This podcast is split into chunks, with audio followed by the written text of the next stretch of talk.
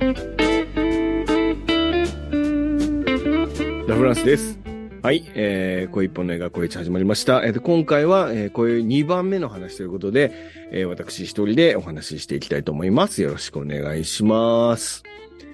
はい。えー、10月の23日から11月の1日までですね、えー、こちら東京の日比谷有楽町界隈ですね。で、えー、東京国際映画祭というのが行われておりました。えー、終わってもうすぐで収録させてもらってますね。えー、この東京国際映画祭ですね。あの、こう、あの、まあ、映画祭イベントとして、えー、大きなイベント。何言ってんすか？あの、大きなイベントなんですよ。あの、映画が、映画もたくさんの映画が、ここで、えー、上映初めてだったり、えー、リバイバルだったり、もしくはそのリマスターされたりっていうことで、上映、いろん、もうすごい数の100、100何十本ですか？の映画が、この1週間の期間の間に上映されるというイベントが行われておりましたと。はい。皆さん行かれてますか？行かれてる人たくさんいらっしゃいましたね。はい。ということですね。で、この映画祭なんですけども、私ですね、えー、実は去年から、あの、ボランティアで、あの、参加をさせてもらっておりましてですね、えー、今年も参加してきましたと。えー、仕事そっちのけでやっても今大変なことになってますけども、あの、参加させていただきましたと。で、僕が、えー、この映画祭で何をやってはいんやっていう話なんですけども、主にこの動画の編集っていう、その動画を撮影して、撮影舞台があって、で、撮影して、それをその、すぐに編集するっていう、まあ、部署があるわけですね。この、あの、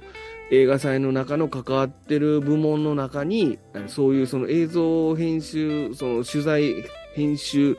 部門みたいなところがあるわけです。で、そこにも、えー、もあの、まあ、いろんなところの部門の人たちが、まあ、例えば受付とか、あの、なんでしょうね、あの映画祭の、その、こう、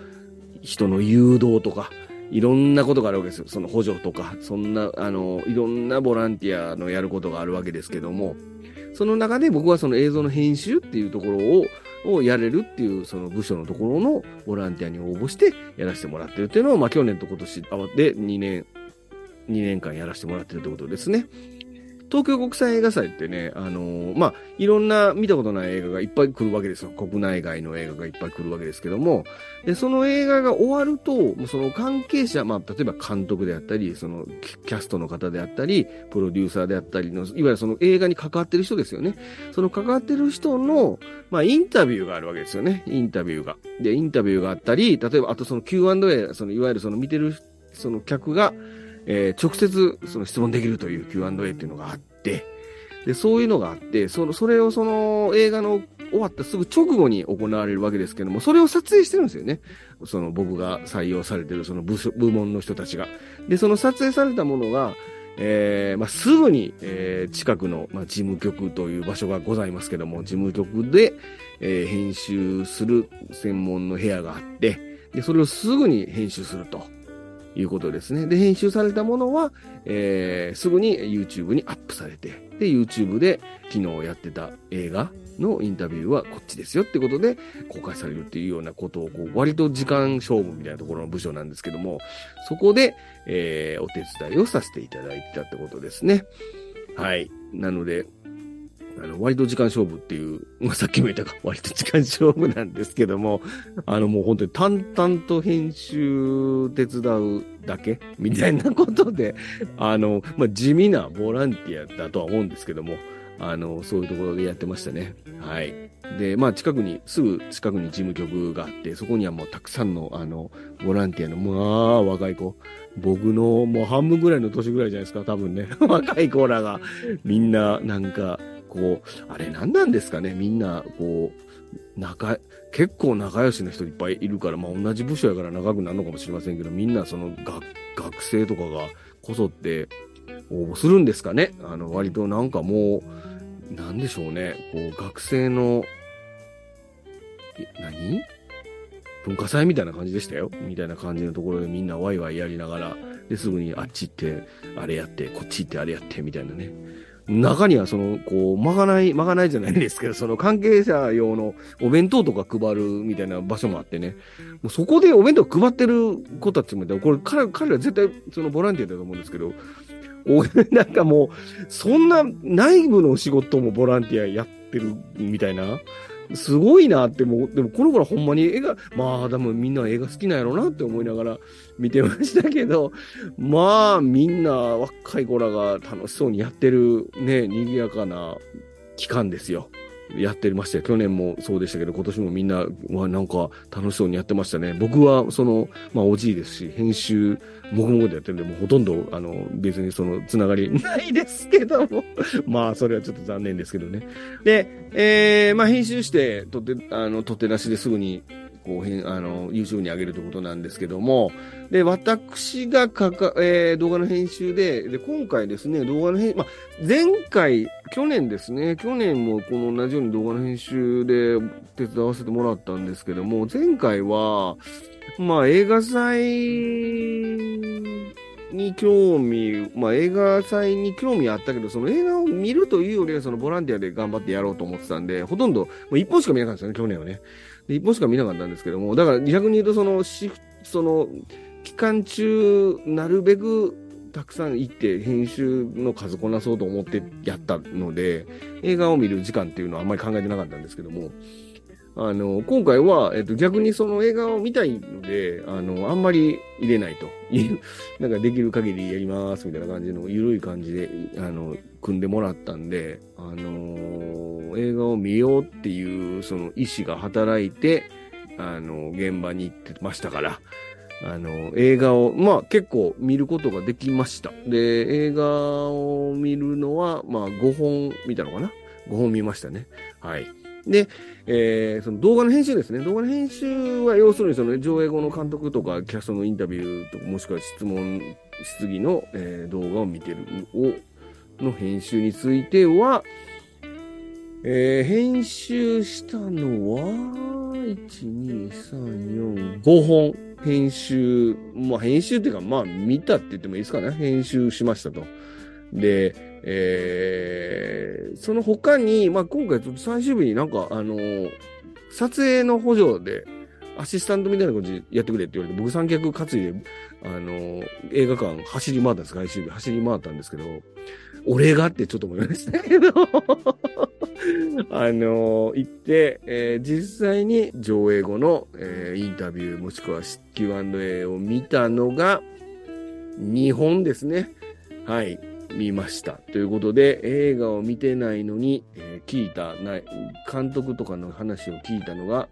7本ですか。3、4、5、6、7本ありますということですね。えー、ではですね、まず見た映画ですね。見た映画の話をしていきましょうか。見た映画の話は、まず最初に見たのは、香港映画の白日のもとですね。白日のもという映画を見ましたと。で、まあもうこれもあんま調べんと喋りますね。あの、見ましたと。で、えー、この白日のもとっていう映画は、これは何年の映画ですか？もう当然今年の映画か。ですね、えー、ローレンス・カンという監督が撮られた映画となっておりますね。で、これはですね、まあ、いわゆるその香港の、えー、あ、これ、あ、すみません、これネタバレなしで話しますね。はい。で、まあ、香港の、まあ、ケアハウスですね。いわゆるその、例えば障害を持っている人とか、老人とか、そういった人を、えっ、ー、と、受け入れる施設ですよね。ケアハウスで、えー、まあ、ある虐待事件があったと。で、これも実際の事件だったそうですね。事件をがあって、まあ、それを、え取材している、まあ、女性のジャーナリストっていう人がいて、その女性ジャーナリストの視点から描いた作品ということですね。まあ、そう ですね。あまあ、これ面白かったんですけど、まあ、あの、いわゆるその、えー、ジャーナリストが、その施設に潜入して、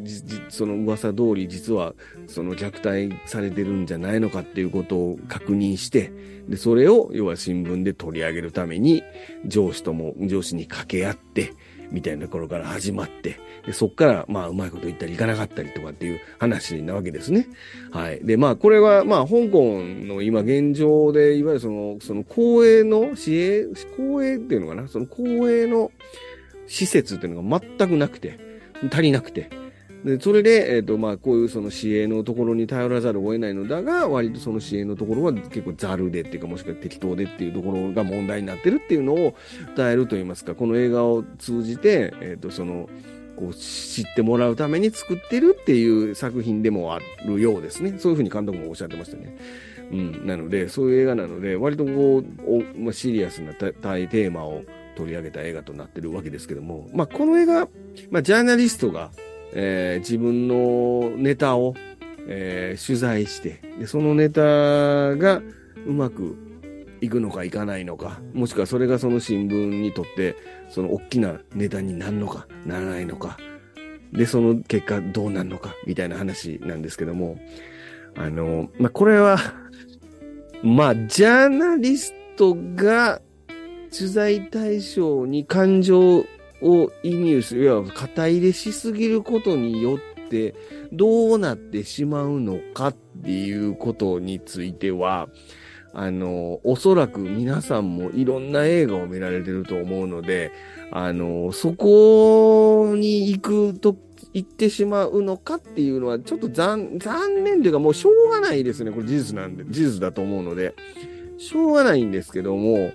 まあ、やはりこの事件記者ものですか？この辺はね、割と名作が多いので、あのー、同じ流れになってしまうのはちょっともったいないかなっていうふうに思いましたね。まあ同じ流れになるのもしょうがないんですけど、まあ、そういう流れになるんなら、その伝えたいことと映画の力とかのバランスがちょっと、あのー、もったいないかなっていうふうな感じでしたね。で、えー、次ですね。次見たのは、えー、オールドフォックスですね。オールドフォックスという台湾映画ですね。で、こちらは、えー、監督が、まあ、シャオヤーチュエンという監督だそうですね。これは、だからに、これも、まあ、今年の映画ですね。で、まあ、これは、まあ、90年代の台湾を舞台にして、まあ、そこで、ある目的のために、えー、お金をずっと貯めてる、えー、お父さんと息子がいて、で、お父さんと息子に、その家を貸してる家主と呼ばれる、あの、おじいさんがいるわけですね。で、そのおじいさんのことをこれ、オールドフォックスと呼んでるわけですけども、これ漢字で書くと、老子り、えっ、ー、と、老人の老に、狸に、あ、違う、き狐に狸か。老子りって書いてあるわけですけども、貧乏な親子が、えー、まあ、その親が、まあ、子供がこれ主人公ですね。子供が、いわゆるその激動の90年代の台湾、1990年近辺の台湾で、一生懸命目的に向かってコツコツコツコツ地道に、地道に働いてるお父さんを見て、自分は、気に、えっと、その家主にとか、そのいわゆる金持ちの人たちに気に入られるわけですけども、なんかもっとその、自分が、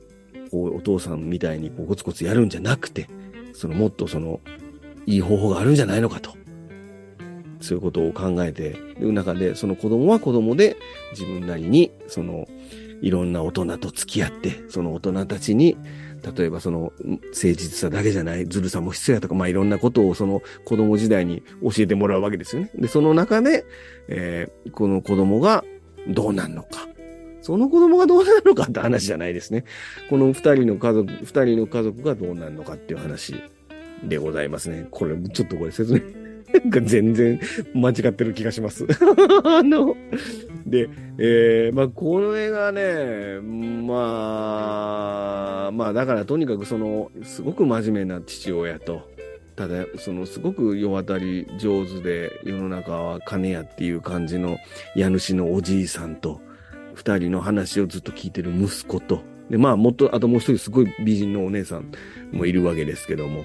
その、その大人たちと株とか投資とかそういうのに失敗して、あの、店畳まなきゃいけないお店の人とか、まあ、いろんな、いわゆるそのおこ、えっ、ー、と、なんでしょうね、これやっぱりその、と、な、90年の台湾の情勢みたいなものを知らないと、なかなかこの辺の空気感でわからないなっていうのがあって、ちょっとそこは僕はあんまり実はわかんなくて。わからなかった。ので、ちょっとその、うーん、なんでしょうね。子供の気持ち、子供が大人にから聞く話でどういう風に感じ取るかみたいなことまでは分かったんですけど、ちょっとそこ、それ以上の、なんでしょうね、彼らの気持ちみたいなのがなかなか分からなくてね、なかなかちょっと一回では分からへんなっていう感じの映画な気がしました。あの、難しい話じゃないと思うんですけどね。うん、思いましたね。はい。で、これ、あのまあ、映像が素晴らしいですね。とにかくこれは。あの、カメラワークは最後です。カメラワークはもうとにかく夜の、あのー、お店とかね、夜の路地とかね、まあ昼もそうですけど、とにかくそのカメラワークが大変綺麗ですね。これ、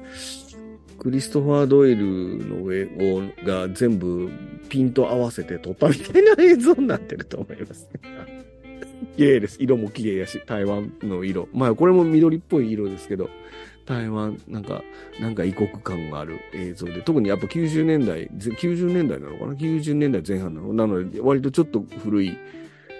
テレビとか、インテリアとかも出てくるし、とにかく映像が美しいですね。はい。で、なのでなんかね、多分これもう一回見たらちゃんとわかるんちゃうかなと思いますけど、ちょっと僕一回では理解できなくて、はい。ですね。はい。これ、あれですね、あのー、あの子出てますね。あの子。門脇麦さんですか？もう出ておられますね。はい。あの、うん。まあ、あんま うん、なんか、うん、ねって感じです。映画自体はね、あの、面白い、面白いというか、面白いっていうか、あの、ちゃんと見応えありますよ。これはね。うん。ただなんか、そうですね。まあ、個人的にはちょっとやっぱりその子供のに感情移入できんかったなっていうところが一番僕は自分が見てて一番自分がダメだなと思いましたね。はい。ということでございます。えー、次は、開拓者たちですね。開拓者たち、ねこれはね、監督がフェリペ・ガルベスということで、えチリの映画です、これね。チリの映画でね。これはですね、えっとね、1880年代かな？の、え、実際のチリの島ですかね。で起きた虐殺事件っていうのがあるわけですね。これは、あのー、いわゆるそのセルクナムっていう、その原住民、原住民を、えー、その開拓者たちが虐殺したという事件がございまして、これ調べればわかると思うんですけども、それをテーマにして撮ってる映画なんですけども、いわゆるその、えっと、後から来た人が、もともと住んでる人を、えっと、まあ、えっと、殺すなり、どっか連れてくなりして、勝手に自分の土地にしてしまうっていうことが、まあ、アメリカとかでもあるし、これブラックパンサーとかもそうでしたよね。あるんですけども、まあ、いわゆる、それは、要は西部の、西部劇の、その、いわゆる西部開拓史ですよね。いわゆる西部劇の時代ですよ。うん。で、その時に、まあ、チリで起きた実際の事件っていうのがあって、で、その事件をヒントにしてて、まあ、ヒントっていうかその事件を素材にして、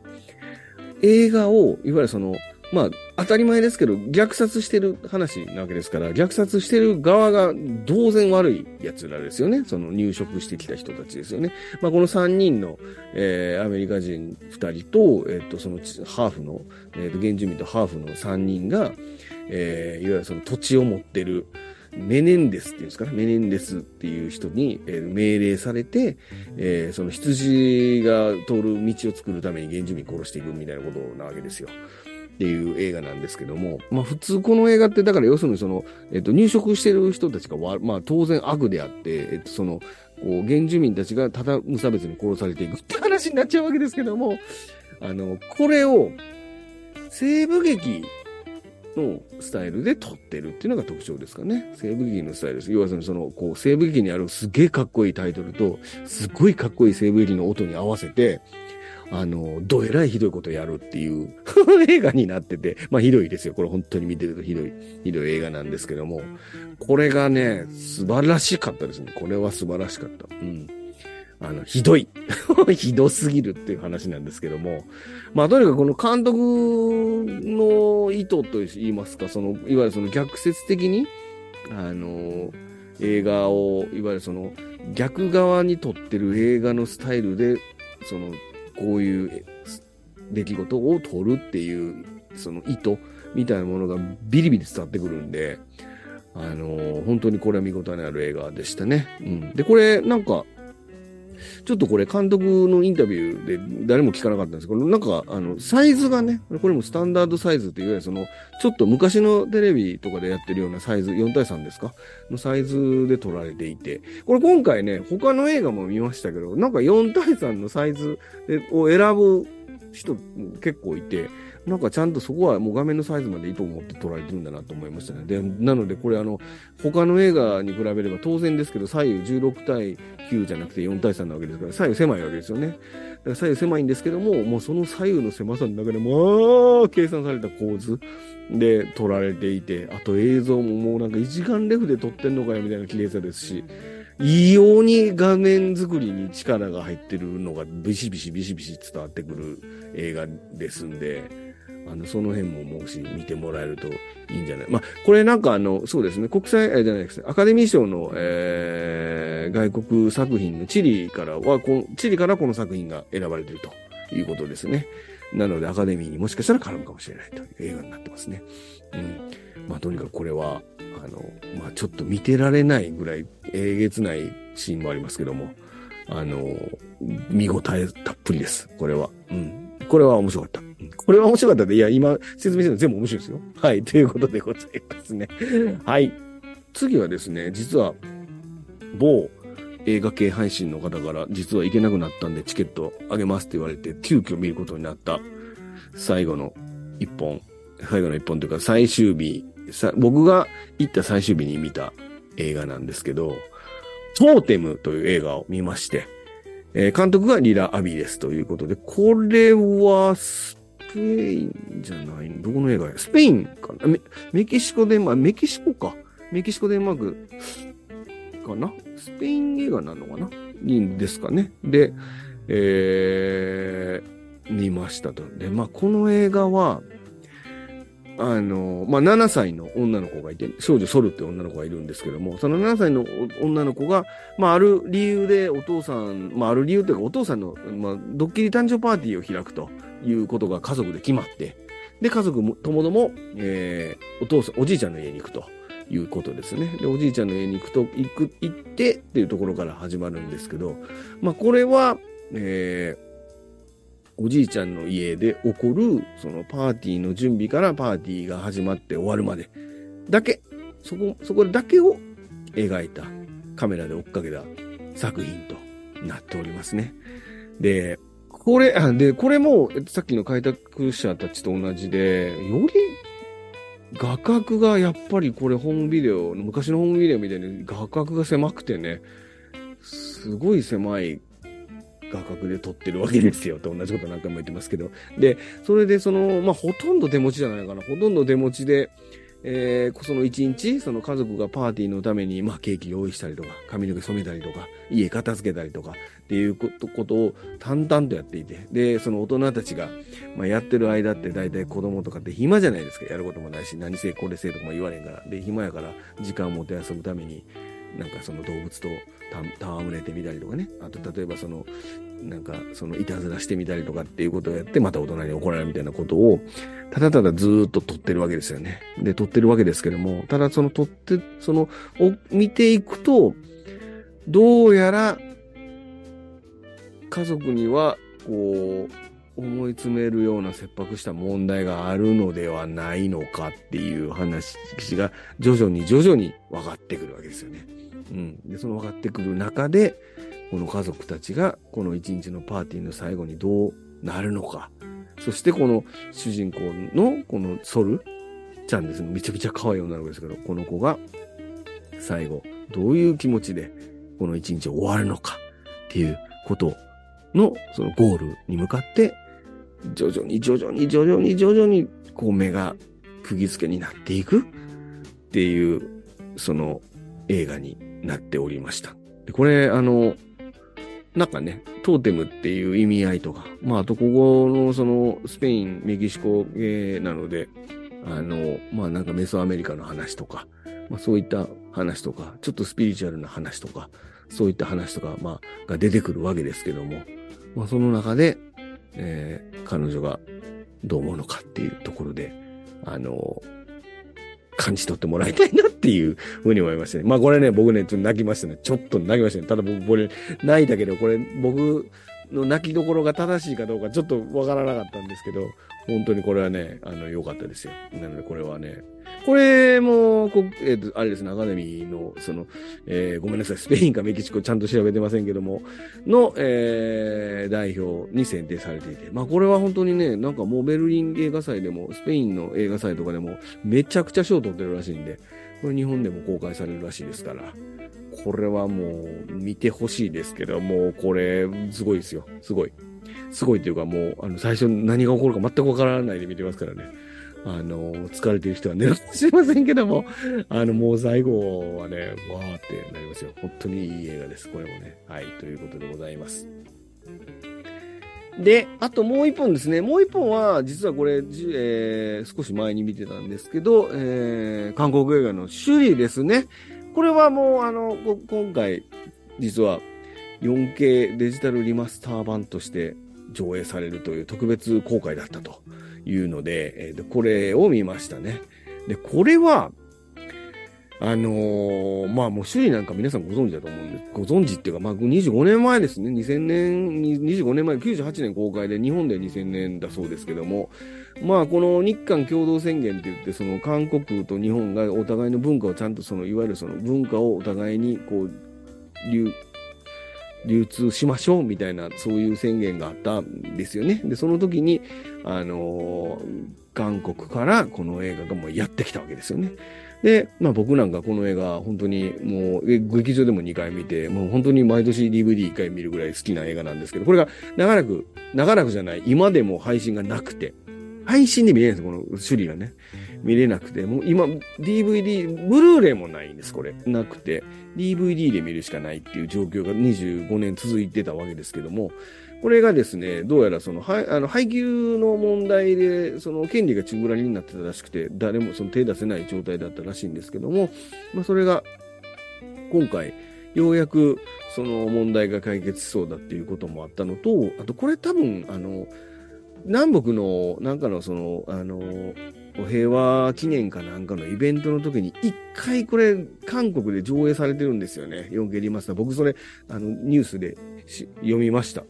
で、一回だけ公開されてて、で、それを、その 4K リマスター超見たいねんって思ってたけど、どこでも見れなかったんで、今回この映画祭で首里やるって聞いて、もう真っ先にこれ予約しました。はい。で、まあ、これはね、もう本当に素晴らしかったですね。あの、まず、え画像が超綺麗になってる。でも最初のあの、彼女の、あれ？何やったっけ？イーバンヒか。イーバンヒのか、もうあの強烈な特訓シーンからね、まあ綺麗。まあ綺麗ですわ。もう本当にあの、チェミンシクの髪の毛一本一本もクリア。ですし、ソンガンホのあの変なパーマもクリアでしたよ。いや、素晴らしい。素晴らしかったです。これは本当に。あと、なんでしょうね。今までずっと僕毎回見てて、毎回気になるカットがあって、全然編集がおかしいカットがあるんですよね。で、そのカットは、があって、そのカットが今回も見たらそこでおかしいな、このカットって思うと思ってた今回これカットされてました。なのでね、これね、デジタルリマスターであり、実はディレクターズカット版だったってこと、これ誰も言ってませんけどね、実はこれディレクターズカット版ですよ。あの、もし何回も見てる人だったらどこカットされてるかぜひ見てください。はい。で、これインタビューですね。インタビューでは、実際、漢字球監督がね、来てくださってて、これ、すごい、めっちゃ若かったですよ、見た目。25年前に撮ったはずやのにって思いましたけど、監督が来てくださって、今回のその、地理の話もしてくださって、あの、本当にね、本当にこれいいの見ましたね。これもうこれだけで終わっても全然いいぐらいでしたけども、あの、本当にね、これ、こういうあの、めったに見れない作品が見えるのも、あの、映画祭ならではということで楽しませていただきました。はい。というのが一応僕が見た、えー、5本ですね。まあ、全然もっと山のように見てる人たくさんいますけど、まあ、この5本は見たので、一応この感想はお話ししていこうかなと思いました。はい。で、えー、まあ実際にその動画で編集で関わったのが、えー、何本つった ?7 個ですか ?7 個ありまして。まあ、それは一応見た映画を言うと、編集した映画を言うと、まず、小学校それは小さな社会っていうやつですね。これは、あの、イギリスと、イギリスに住んでる日本の女性が、えー、撮った、小学校の1年生と6年生を1年間ずっと張り付いて撮ったって作品だそうで、これはなんかすごい、あれですよ。なんか実現するまでに9年ぐらいかかってるらしくて、えー、企画が通るまで4年ぐらいで、5年ぐらいで、その、と、その、対応してくれる小学校を探すのに5年ぐらいかかったみたいなことを言ってましたかね多分ですよ。わかりませんけど。まあ、とにかくその小学校に当たり前のようにそのマイクとかつけて、あのみ、みんながそのカメラを気にしないようになるまで、えー、時間かけて撮った作品だそうですよ。これはね、あの、面白い。僕ちょっと見えませんでしたけど、面白そうでした。うん。で、あと、次、えー、動画編集したのは、この白い巨、白い巨頭ですか。白い巨頭の、えー、特別上映ということで、まあ、これは、えー、監督の山本達夫監督の息子さんが出てこられて、まあ、この時の、まあ、原作の山崎徹さんですか、との、えー、やりとりとか、その辺の話を一生懸命されてましたね。うん。で、あの、まあ、苦労話とか、割となんかグレーな話をすごいされてたので、まあ、僕はそれをカットしましたけど、もしかしたら疲れてるかもしれませんけども、あの、白い巨頭に、とか、まあ、その辺の時代の映画の話をされておりましたということですね。はい。で、えー、次に編集したのが、まあ、鳥たちへの説教ということで、これ多分僕の、あの、知り合いの方も見られてたと思う。何名か見られてるのを僕確認してるんですけど、まあ、その方から感想聞いてもらえばいいと思うんですけど、あの、監督がね、なんか割と、あの、なんでしょうね、癖ありそうな監督だなと思いました。結構少人数で撮ってんのかな？これ5人ぐらいで撮ってて、えっと、それもな、ほとんど脚本とかそういう台台本とか決めずに思いつきで撮ってるっていうことだったんで、割とその感覚的な映画なんだろうなって思って、えっと、多分見たら、ん？ってなんのかなって思う。映画でして、これを見た方に感想を聞かせてもらいたいですね。はい。ということですね。はい。で、次にとった、次に編集したのが、長屋新四六菊五郎の鏡獅子ということで、これ、小津の初期の作品、小津安二郎の、今回小津安二郎の特集が大々的にいっぱいやってる中のこれ一本だと思いますね。で、えー、長屋新四六っていうのは、これは小津が撮った終戦後の一作目だそうです。もうそれしか覚えておりません。で、えー、で、菊五郎の鏡獅子っていうのは、これはね、なんかその記録映画だそうですよ。あの、役所、その、歌舞伎、歌舞伎じゃないのか。えっ、ー、と、役者のその記録映画を十何分か撮ったやつってことで、これもすごい多分これ多分すげえ貴重な上映だったんでしょうねっていうのをやっておったそうでございます。これもうあんまりもう覚えてません。すいません。はい。で、もう一個やったのが、トニーとシェリーと魔法の光ということで、これはアニメなのかな？アニメの話でしたね。これも、これも全然ごめんなさい。もう俺、この辺あんま覚えてないんですけど、えー、をやりました。で、えー、この、で、動画の編集はここまでですね。で、この後ですね、えー、最終の日に、僕の、あの、ボランティアやってる最終日に、あの、アシスタントで連れて行かれた、えー、もの、映画なんですけど、まず一本目が家探しですね。これも、だから僕映画見てないんですよ。終わってからなんで。で、これ、あの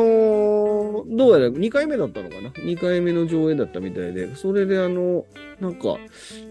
主人公の若い男の男性の方ですか？が、えー、来られてて、で、それで、それ、その日韓に対してその質疑応答といいますか、インタビューがあって質疑応答があるというのを、えー、撮影の補助として実際見ておりました。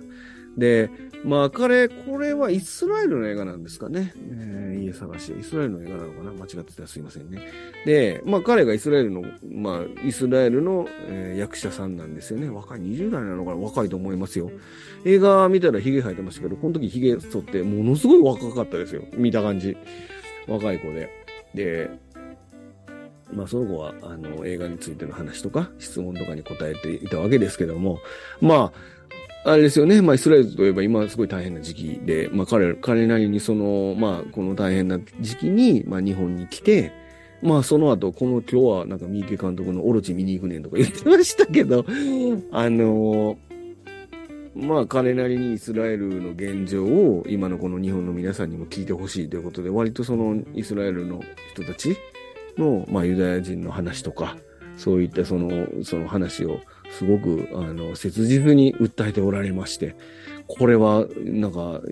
まあ映画と関係ないかもしれませんけど、良かったですね。その彼彼の気持ちみたいなものを一生懸命伝えようとしてるのもすごく良かったし、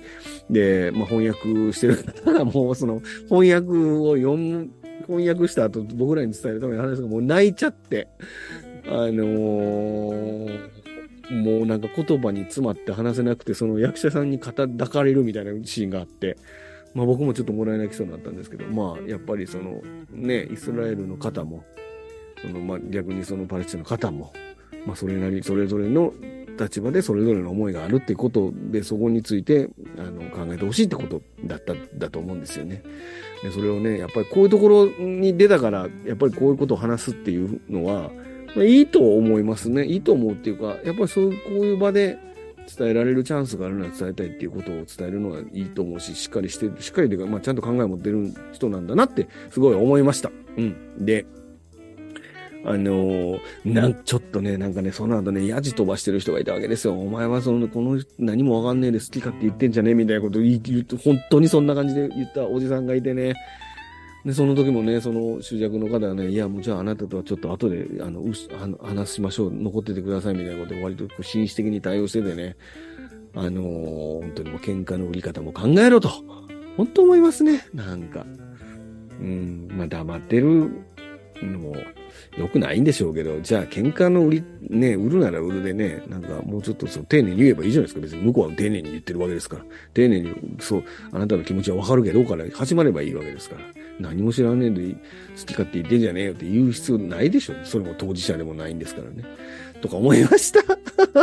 はい。っていうね、思いがけず、なんかいいインタビュー見てしまったっていう回でしたね。はい。で、えー、次が、これ最後か。次が、えっと、日本の映画ですね、違う惑星の変な恋人ということで、これも僕全然知りませんで、木村監督という方が、これは割と、あれなんですか？あの、インディーズでは有名な方なんですか？っていう、その、えー、インタビュー、失業等を、えー、見させてもらいまして。まあ、これですね、あの、まあ、何にも悪くない、演者は何にも悪くないし、監督も何にも悪くないんですけど、やっぱりちょっとその、まあこれ多分僕全見てないからわかんないんですけど、割とこじんまりした映画なんですかね。なんかフランスの編集かなんかわかんないですけど、映画関係の、その、この国際映画祭の中でも関係者の方が、もうこの映画はフランスで絶対受けると思うみたいなことで太鼓判をされてましたけど、僕見てないからわからないんですけど。あのー、まあね、そのさっき、そのイスラエルの方がっていうのを見た後にこれを見ちゃうとね、どうしてもやっぱりその映画にかける思い映画にかける思いは絶対違わないと思うんですけどね。その映画を通して自分が、その、どういう風なに思っているのか、もしくは何を伝えたいのか、どう考えているのか、みたいなことを、あの、まあ、まとめるのが、ま、やっぱ、どうなんですかね。あの、難しいのかな？だからやっぱりちょっとこう、他の海外のね、本当に僕が見た映画のインタビューのとか Q&A もそうなんですけど、皆さんやっぱものすごいしっかり気持ち持ってる、言いたいことがある？とかいうことが伝わってくるんですよね。だからやっぱり、その、いや、なんとなくとかっていう人いなくて、うーん、だからやっぱこの辺は、まあ、しょうがない。どうなんでしょうね。これいいか悪いかわかんないけど、その映画的にはそうなのかもしれませんし、なんか、なんか、そうですね、喫茶店で話してたら、ま、まとまって、みたいなようなこととか言わないですよ。海外の人たちね。うん、なんでね、まあ、逆に言うと、そのすごく親近感があると言いますか、そのいわゆる日本の今時の子たちが撮った映画が、いわゆるこのところで上映されることがすごいっていうことにつながるのかもしれないですけどね。なんとなくやっぱりその、海外の人たちの気持ち、その、本当にこうみんなそれぞれが思い入れがある。あと言ってること全くわかんない人とかもいますし、あの、そういうのに比べると、どうしても、うーん、ちょっと、もうちょっとなんか気持ち整理して喋れるといいかもしれないなって思ってしまったんですよね。これもしょうがないですね。他の作品見てないのと、他の日本のね、若い人の映画を今回一回も一本も見てないので、これはもうちょっとしょうがない。これは申し訳ないと思いますけど、あの、まあいい作品であれば、ね、そこに伝えたい思いみたいなものがあったりすると、よりいいんだろうなって思いましたね。でもなんか会場の空気がすごく良くて、みんな、あの、質問してる人たちも本当に大好きで喋ってる感じがあったので、これはね、やっぱ良かったんだな、良かったんだろうなって思いましたね。はい。はい。ということでございますね。なかなかと喋ってしまいました。で、なので一応、えー、見てない映画のインタビューを、えー、7本見て、で、見た映画は5本と、もちろんこれ5本それぞれ全部インタビュー、質疑応答ありましたので、それも全部見ましたということですね。そして、その、コツコツコツコツ編集作業してたという、えー、東京国際映画祭でございました。で、あのー、まあ、見て、まあ僕思ったのは、これやっぱり他にもね、あの、いわゆるその、もう公開間近の映画ですごいでかい映画っていうのがあって、それが、要は日本で一番先に見れるっていう、そういうメリットもあって、そういう映画もたくさん公開されてたわけですね。で、僕が見たやつとかっていうのは本当にその、なんでしょうね、あの、僕多分この映画祭じゃなかったら見ひんやろなって映画ばっかりだったんで、こういうその、アート作品ともっていうのかどうかちょっと僕わかんないんですけど、あの、こういうその世界のチリの映画、スペインの映画、香港の映画、台湾の映画ですから、だからこの、あの、こういう映画は、まあ好きな人はずっと見てらっしゃると思うんですけど、僕らみたい、僕みたいなその、いわゆるエンタメ、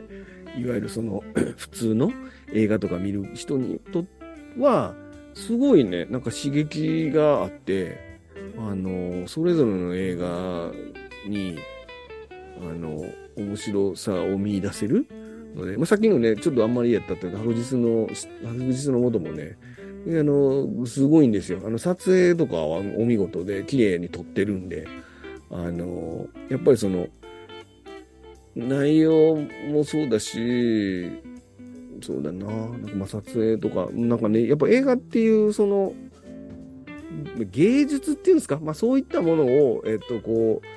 美術館で絵見るようなもんですかね？みたいな感じで、ちょっとその、めでてみるみたいなことですか？うん、なんか、面白さだけを、やっぱこういう国ではこういう文化があって、こういうことをこういうふうに撮る監督がいて、でもその撮る監督は、今の監督、今の若い世代の監督だとこういう感覚で撮るとか、そういったものっていうのは、やっぱりその若い作家さんの絵を見たりとかするのと同じで、だからなんかこう美術館に行って、展示見るみたいな感じで一本一本映画見るっていう見方もいいのかなと思いますね。だから僕はそういう、今回見たやつって結構割とすげえ、なんでしょうね、画面に力のあるっていうんですかね。あの、内容、まあそうですけど、僕がたまたま見たのは全部、あの、画面の力が強い 映画ばっかりだったんで、本当に見てて、あの、すごい得した気分になる。こんなん絶対僕見ませんから、の思ったんで、あの、そういう見方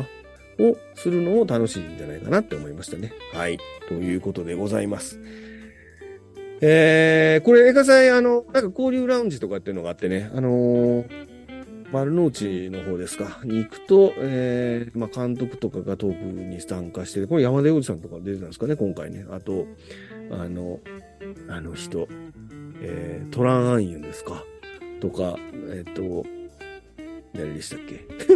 チャイモか。チャイモとか、チャイモさんとか、もう出てたりとかしてたので、あとなんか、その他にマスタークラス、あ、マスタークラスっていうのが出てたのかな？っていうので、トニー・レオンも来ておりまして、トニー・レオンが直々に2046かけろって言ったらしくて、そうですね、もうほとんどの人がインファナルアフェアかけろよってちょっと思ってたと思うんですけど、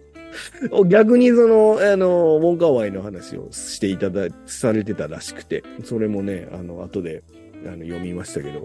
なんかええこと言ってたみたいですよ。あの、ウォンカーワイは実は、脚本自分だけ持っとるって言ってたんですよ。俺も感動しましたね。その話聞いて、うわ、持ってんねやって思いました。はい、っていうね、あの、いろんな、あ、あれですね、ペルナも来てたみたいですね。ペルナは会えたんでしょうか、あの人はということですですけども、あの、いろんなね、あのこれなぜかね、韓国映画ないんですよね。なんででしょうね、映画祭ってね。なんか理由あるんですかね。うん。ですけども、あのーいろん、とにかくこの時期に、いるんですよね。あの界隈に映画でおなじみのメンバーがみ、皆さん、まあ、役所広司さんとかね、もういらっしゃったわけでしょうし、あの、ビンベンダースとかも来てたわけですから、まあ、ワンチャン出会える可能性があるという時期が、この、その10、10月23日から11月1日、1日までの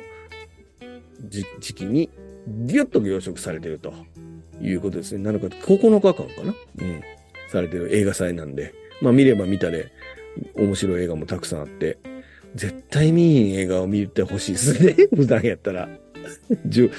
なんかその、大きな映画館でかか、シネコンでかかってても、シネコンでかかるってことはないか。まあ、ちっちゃい、ちっちゃい映画館でかかってても、まあ、見ひんやろって映画もいっぱいありますからね。そういうのもね、あの、こういう機会に見てもらえるっていうのはいいんじゃないのかなと思いましたということですね。まあ、来年、ね、僕が、あの、もう、なんでしょうね、仕事畳んで、田舎に引っ込んでなければ、あの、またこの映画祭に参加して、えー、またいろんな映画、そうですね。やっぱこれあれですね。やっぱ映画見る方にも力を入れたいけど、まあ参加して裏側見るのも楽しいかなって思いますね。うん、自分で映画見るのに7本、これプラス、8日年出しませんわ。さすがに。うん。なんか、内側から見た映画祭と、まあ、普通に参加した映画祭っていう話を、まあ、実、今回はしてみましたということですね。まあ、ぜひこれ来年も多分やる。まあ、来年もやるっていうのは当たり前ですけどね。うん、やると思いますんでね。あの、もしやって、まあ、僕がもしこれまた参加してるんであれば、あの、なんか、今どの辺ですか？とか言ってくれたら僕行きますから。行って、なんかチャーでもしましょうということですね。はい。なので、またこの映画祭、また今度あれば楽しみたいと思います。ということで、えーまあ今回は東京国際映画祭のお話をしてみました。ちょっと一人で喋るのに長かったですけども、まあぜひこれ聞いて、あの、興味があったらまた来年参加してくださいということです。はい。ということで、ここまでお送りしたのはラフランスでした。ありがとうございました。